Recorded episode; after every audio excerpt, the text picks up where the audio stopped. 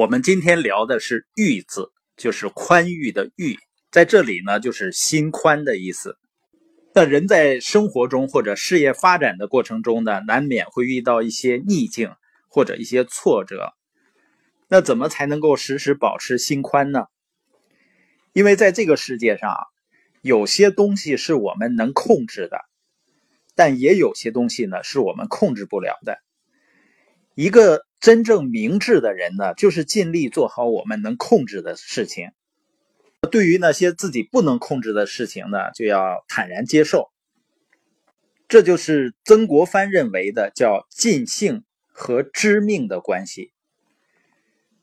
尽兴呢，就是尽心尽力的把自己能够把握的事情去做好它。那对于那些自己把握不了的事情，要坦然接受，就是知命。比如说呢，农民种地非常勤劳呢，他就会丰收。如果很懒惰呢，收成就会很差。这是人所能控制的，勤劳或者懒惰，这个呢就叫性。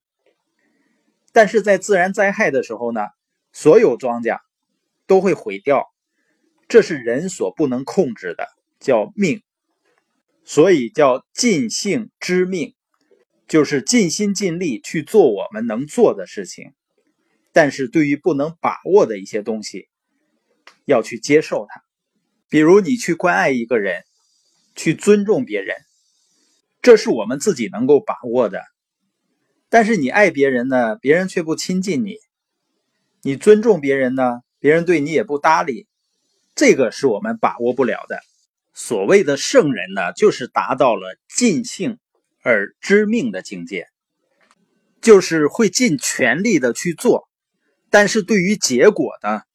如果并没有达到预期的结果，并不会影响自己的心情，因为我们说呀，所有的果都必然是有因的，但未必所有的因呢都会有果，因为有的果呢，它是多种原因可能才能结出来的，或者是呢时间还未到。曾国藩说呢，天下事一一则报，则必有大失望之时。也就是每做一件事儿都要求一一立即有回报呢，最后一定会非常的失望。明智者之所以明智，就在于会在因上致力，但在果上随缘。曾国藩呢，曾经有一副著名的对联儿：“战战兢兢，既生时不忘地狱；坦坦荡荡。”随逆境亦畅天怀，这副对联什么意思呢？生时呢，就是顺利的时候，越是顺利的时候，越是得意的时候，越要提醒自己要战战兢兢，要小心，要谨慎，学会自制。要知道，人间和地狱之间呢，其实就是一步之差，这就是前文所说的慎。但是呢，越是在挫折之中。越是失意的时候，越是在逆境的时候，越要提醒自己，要坦坦荡荡，要舒畅自己的天怀。什么叫天怀呢？就是孩子的情怀，就是生命的本来面目。你像小孩刚出生的时候，哪有忧虑啊、郁闷啊？这就是人的本来面目。人慢慢长大了以后，走上了社会，开始有所成绩。然后人们有了欲望，有了嫉妒，有了焦虑，有了紧张，就有患得患失的心，内心呢就会变得抑郁，就开始有了各种各样的负面情绪。从此呢，就再很难真正的开怀。曾国藩认为呢，这不是人的本来面目，人本来就应该坦荡荡的，应该开开心心的。